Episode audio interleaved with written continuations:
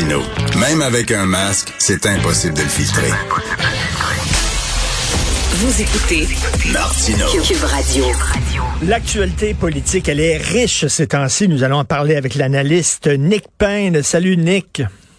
Salut Richard. Écoute, est plus riche que moi, c'est bien simple. Écoute Nick, est-ce que je me trompe ou tu étais un des fondateurs d'Option nationale? Non, tu te trompes pas. Euh, J'étais même là dans le, le- le très cercle très très très restreint des, de, je sais pas trois quatre personnes au début là. euh, OK. Et euh, on, sait que Québec solidaire, euh, c'est comme euh, fusionné avec Option nationale, fusionné. Je pense qu'il a avalé Option nationale, ils l'ont digéré, excuse-moi, mais ils l'ont chié, un peu comme la CAQ fait avec l'ADQ. C'est un peu ça, là. Je t'en veux pas. non, ben écoute, ils l'ont racheté pour une pièce, hein, c'est un peu ça euh, qui est arrivé là. Et euh, mais tu sais que euh, lorsqu'Option nationale existait encore euh, pleinement, une couple d'années avant ça, euh, ceux qui faisaient des démarches pour un rapprochement euh, avec Québec solidaire, pour ne pas dire pour faire disparaître le, par- le parti au profit de Québec solidaire, avaient à leur tête nul autre que Catherine Dorion.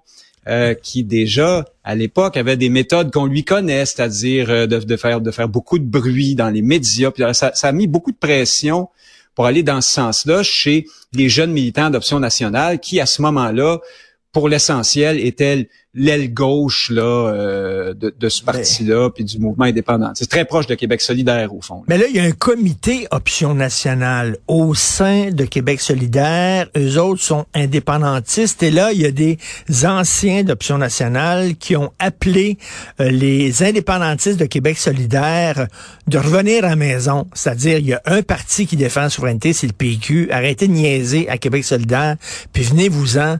Et là, les gens de Québec solidaire ont répondu en disant non, non, non, euh, c'est quoi ce, ce concours de pureté idéologique, comme si le, le PQ était plus indépendantiste que nous, on le prend pas. Qu'est-ce que tu penses de tout ce débat-là? Ben, c'est très comique, c'est très euh, ironique parce que ce discours-là, ne faisons pas des batailles sur la pureté, c'était précisément ce que les gens du PQ de Pauline Marois répondaient aux gens d'Option nationale à l'origine. En disant, voyons donc, arrêtez, tout le monde est souverainiste ici, rassemblons-nous. Or, on avait fondé Option nationale parce qu'on pensait exactement ce que disent à ton micro, Richard, Joseph Facal ou Mathieu Bock-Côté ces temps-ci, c'est-à-dire la, proposition du bon gouvernement qui va créer les conditions gagnantes est invalide. Ça ne fonctionnera pas. Perdre du temps. On va nuire à l'option. On va nuire au parti qui fait ça, parce qu'un parti indépendantiste qui module, ou quelle que soit son Mais, orientation, mais, un mais, qui mais Nick, Nick, hier, justement, je parlais à Joseph Facal, puis tu as, écouté notre conversation, puis il me disait, non, non, non, faut pas lâcher le cap, euh, il faut vraiment s'en aller vers la souveraineté, tout ça. Et quand il me disait ça, je pensais à toi.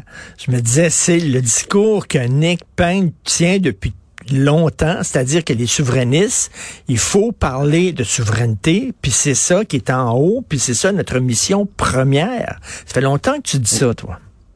Oui, oui, puis je veux pas trop parler de ma personne, mais Non. je vis vraiment un- une sorte de, de drôle de moment de rêve éveillé en ce moment parce que j'en- j'entends euh, des gens qui étaient des adversaires quand même idéologiques autrefois. Notre ami euh, commun Mathieu, c'est la même chose, même si on, s'entend très bien par ailleurs, on n'était pas d'accord là-dessus.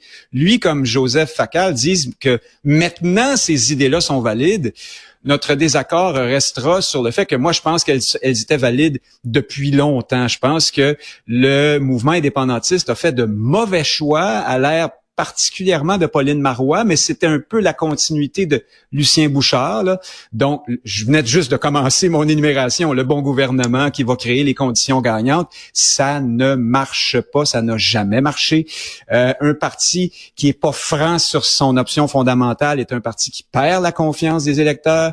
Un parti de souverainistes qui disent aux Québécois que la souveraineté, ça peut attendre, il y a mieux à faire en attendant. Ben, c'est un parti qui dessert cette idée-là et qui laisse croire qu'on peut, dans le Canada, défendre la nation québécoise correctement. C'est d'ailleurs un pari qui a finalement bénéficié à la CAC. C'est la CAC qui a pris le relais de ça pour prendre le pouvoir en disant oui, oui, on peut faire de grandes choses dans le Canada. Là, je pourrais continuer euh, ma liste longtemps. Par exemple, la peur de perdre le troisième référendum, hein, comme la catastrophe ultime qu'il faut éviter. Moi, je prétends que ne pas le tenir et ne pas réussir l'indépendance, c'est aussi pire que ça. Je pense que la hmm. situation actuelle, je vois pas comment on peut être plus mal pris qu'actuellement comme nation. Alors, bref, perdre un troisième référendum, ça serait pas drôle, mais franchement, au moins, on aurait essayé quelque chose. Tu sais, euh, mais, mais mettons, là, euh, mettons, t'arrives, là, c'est les élections bientôt. PSPP, euh, selon les sondages, est en deuxième. Là, il est en premier, ça peut changer. Hein, ça change beaucoup. Ah oui, il est en deuxième. Les conseillers autour de lui lui disent, Paul, si tu mets un petit peu en veilleuse l'option, tu vas gagner. Est-ce que selon toi, vaut mieux perdre debout que gagner à genoux? Si la cause semble gagnante à moyen terme, oui. Euh, c'est-à-dire que, tu sais, si ton option recueille 4% des, des, des, des, intentions, euh, des appuis dans la population, tu peux bien perdre bien, bien, bien longtemps, ou tu peux faire comme Québec solidaire ou le NPD. Tu as toujours ton 10, 12, 14% mais tu es, un magnifique perdant pour toujours. Tandis que dans le cas de l'indépendance du Québec, euh, qui recueille un appui quand ça va très mal, de 32, 34, 35% et on a vu que cet appui-là pouvait passer à 50% le temps d'une campagne référendaire en 95, euh, parce que préalablement à la campagne, on était dans la même situation qu'aujourd'hui dans les sondages là, à l'époque. Alors là, c'est pas pareil à mon point de vue. Là, il y a vraiment de l'espoir et par conséquent, il y a, ça justifie que tu tiennes ton bout et que oui, tu puisses faire le calcul qu'on va perdre cette fois-ci, mais peut-être pas la prochaine. Cela étant dit, ce que je sais, par exemple, c'est que le flou référendaire, puis être pas clair, puis vasouiller sur la, ton option fondamentale, ça, ça fait pas gagner de toute hmm. façon.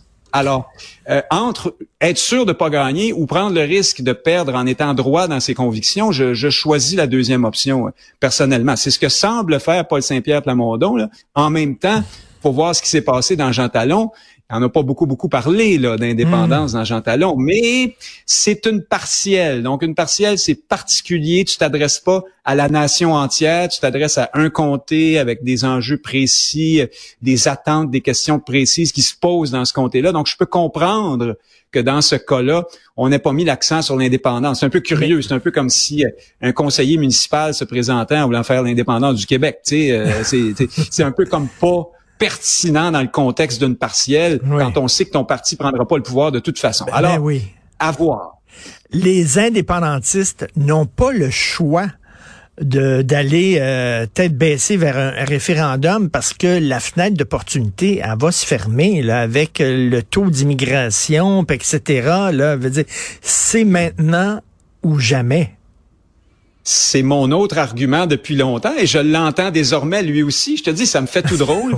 mais euh, oui, mais c'est très important de lire correctement la situation à cet égard-là. Tu sais, autrefois, Bernard Landry disait euh, avant, il y avait juste les jeunes, les vieux voulaient pas voter pour le oui. Après ça, tu as eu euh, plus de jeunes, mais pas encore tout à fait assez de vieux. Puis la prochaine fois, tout le monde va voter pour le oui.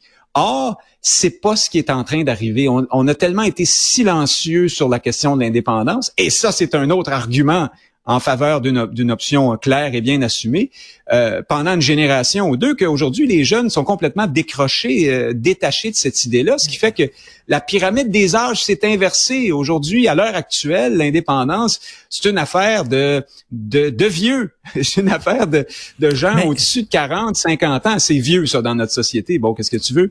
Alors, il faut aller chercher les jeunes. Une chance les jeunes sont malléables dans leurs convictions politiques, les vieux le sont moins. C'est comme ça, les études le montrent.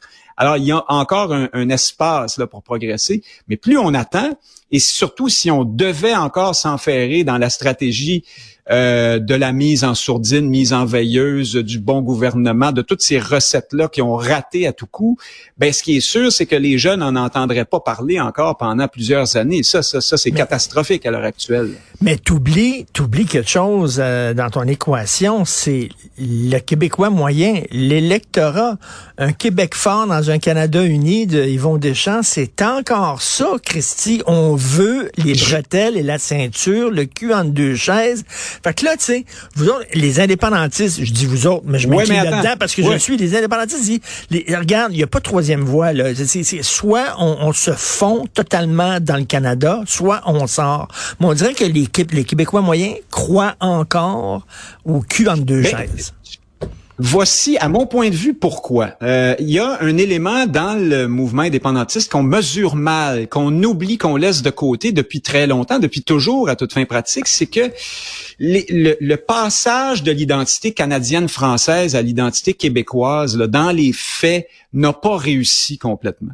Les Québécois sont intrinsèquement canadiens-français encore, et, d'ailleurs, ils se rendent bien compte là, que l'identité québécoise reste une identité provinciale qui n'arrive pas à rallier comme une identité nationale. Hein. Pour les pour les anglophones qui nous entourent, the québécois là, c'est les Canadiens français du Québec. Ça, c'est pas euh, c'est pas n'importe qui là. C'est vraiment c'est presque ethnique comme. Euh, alors on est. Ce que je suis en train de te dire, c'est que demander aux Québécois de faire l'indépendance, là, les Québécois, Canadiens, Français, c'est un peu aussi leur demander de se séparer d'eux-mêmes. La distinction est pas claire encore. Ils se sentent encore Canadiens. Le Canada les habite encore, à tort ou à raison. Donc, c'est la question de la culture euh, qui se pose ici. C'est la question aussi euh, des connaissances. Je pense qu'il faut faire, euh, c'est peut-être le mot est galvaudé, mais de la pédagogie là-dessus. Il faut faire des démonstrations là-dessus. Il faut bien prendre conscience du fait que le, le Canada n'est pas est un autre pays aujourd'hui que, que, le Québec. Et, et, et je pense qu'en allant dans ce sens-là, tu peux faire des gains. Puis l'autre élément, évidemment, qui, qui explique ça, c'est que pendant des décennies, les souverainistes ont confondu le projet d'indépendance, Québec solidaire le fait encore à tour de bras en ce moment, avec un projet de gouvernement provincial. Alors, l'indépendance, la souveraineté dans bien des esprits, c'est encore un mode de, de, fonctionnement du Québec à l'intérieur du Canada. C'est fou de dire ça, là, mais pour bien des Québécois, la souveraineté, le souverainisme, c'est une façon d'être québécois dans le Canada, comme le slogan du, du Parti libéral de, de Philippe Couillard. Alors, il y a une sorte de de bouillabaisse là, de marécage là qui il faut faire avec. On est comme ça, on est pris entre deux identités, puis il faut euh, parler à ça aussi. Moi, je soupçonne les indépendantistes secrètement, lorsque personne les regarde, de prier pour que Justin Trudeau gagne les prochaines élections. Parce que c'est notre meilleur allié. Parce que sa vision du Canada là, est tellement à l'opposé de la vision que nous avons, nous, au Québec. Mais est-ce que tu penses que la game risque de changer si Poiliev devient premier ministre? On va dire, ah, mais Poiliev, tu sais, il est moins craqué sur le multiculturalisme que Trudeau. Tu sais, on va faire le beau risque avec les conservateurs. Est-ce que tu as peur de ça? Oui. Le temps d'une lune de miel, peut-être. En même temps, il faut dire que Trudeau plaît beaucoup hein, à, toute la, bonne gauche euh, bien pensante, même à Québec solidaire. Là, il y a des gens qui sont très très proches des idées de Justin Trudeau, pour pas dire qu'ils pensent exactement comme lui euh, sur beaucoup de questions. Alors, tu vas perdre d'un côté, tu vas peut-être gagner de l'autre. Hein. Ceux-là vont tout de suite être fâchés contre Poiliev, puis ils seront peut-être un peu plus portés vers euh, vers l'indépendance. Ce sera un gain. Mais surtout, je pense que fondamentalement, le temps va révéler Pierre Poilievre, c'est-à-dire un bon Canadien qui est très multiculturaliste lui aussi. Hein. Il ne remet pas véritablement en question le dogme euh, multiculturaliste canadien. Euh, bien sûr, là, il fait des phrases creuses avec les mots, le mot immigration euh, dedans, mais hmm. il va pas très loin là-dessus. C'est un parti qui glorifie beaucoup. Écoute, au congrès du Parti conservateur récent, là, tu avais des salles de prière, il y avait... On est au hmm. Canada quand même. C'est pas du hmm. tout Trump. Alors évidemment, il y aura sans doute un effet de nouveauté. Il faudra faire avec ça. Moi, j'aurais aimé mieux qu'on agisse à l'époque où ce qu'on avait euh, devant nous, c'était des, des, des, des, Paul Martin, puis des Stephen Harper, puis des, des Trudeau. Longtemps, Justin Trudeau, c'est formidable, évidemment, comme adversaire, ça. mais euh, faut, ben oui, mais il faut faire avec. Euh, là, ce sera autre chose. Mais je pense que sur le long terme, ce sera pas un gros euh, un gros facteur. À moins que Poiliev nous surprenne là, avec des propositions euh, constitutionnelles euh, consistantes, mais hey, on est très loin de ça à l'heure actuelle. Puis d'ailleurs, ils vont poursuivre, ils vont casser la loi 21 éventuellement, la loi 96. Alors c'est c'est pas euh, ça, ça ne m'inquiète pas tant que ça sur le moyen ou long terme. Disons. Écoute, en, tout cas, on dit euh, la vengeance est douce au cœur de l'Indien. On peut dire la vengeance est douce au cœur de Nick Payne, parce que là, euh, d'entendre les gens euh, qui étaient tes, adversaires idéologiques soudainement adopter ton discours, ça doit faire un, petit velours quand même en disant, ça fait des années que je dis ça, moi. Il y a bienvenue. Oui, mais en même temps, ça m'inquiète parce que là, je vais être obligé d'aller à Punta Cana. J'ai plus rien à faire. Je sers plus à rien. C'était mon, mon commerce à moi, ça. Mais non, franchement, si j'ai appris une chose à travers tout ça, c'est que la tentation, parce que le, le, principe du bon gouvernement, là, là où plusieurs souverainistes se trompent, c'est qu'il n'est pas né d'une volonté d'arriver à l'indépendance le plus vite possible. Il est né d'un mauvais arbitrage entre la volonté de gouverner à n'importe quel prix et euh, de l'autre côté, la volonté de faire l'indépendance. Et c'est cette volonté-là de d'exercer le petit pouvoir provincial qui a triomphé pendant toutes ces années-là. C'est ça qu'il faut apprendre à, à, dompter là, comme cheval sauvage. Puis euh, ça va revenir vite. Tu sais, quand tu lis Michel David, euh, encore assez récemment, il conseillait à Paul Saint-Pierre Plamondon de mettre la souveraineté en veilleuse quand on va monter dans les sondages. Euh, et, ça va revenir, ça. Moi, je parle à des gens en coulisses, là, puis là, pour l'instant, ils sont un peu, qu'est-ce que tu veux, médusés, un peu, ils, ont les jambes coupées par l'élan de Saint-Pierre Plamondon qui réussit tout ce qui, tout ce qu'il entreprend. Mais s'il faut que ça faiblisse un peu ou que les libéraux se donnent un chef, euh, parce que ça, c'est la donnée fondamentale qu'on oublie toujours dans tout ça. les Québécois sont pas tous hyper orientés idéologiquement. Ils cherchent une alternative. C'est un athlète qui s'entraîne pendant quatre ans, puis là, il, il est juste le deuxième meilleur au monde, puis l'entraîneur, il dit, regarde, si tu prends une petite pinotte, une petite pilule, si tu acceptes de te doper un peu, tu, tu aurais médaille d'or. Tu aurais médaille d'or. Ben, la dope, là, la dope que peut-être pourrait euh, être tenté de prendre euh, Paul Saint-Pierre Plamondon, c'est le bon gouvernement. Oui, c'est la, les, stéroïdes Claude Morin. C'est, ça s'appelle le Claude Morinex. Une petite pilule bleue.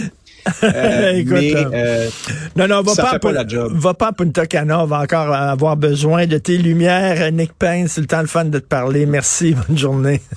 Réciproquement, salut toi aussi. Salut.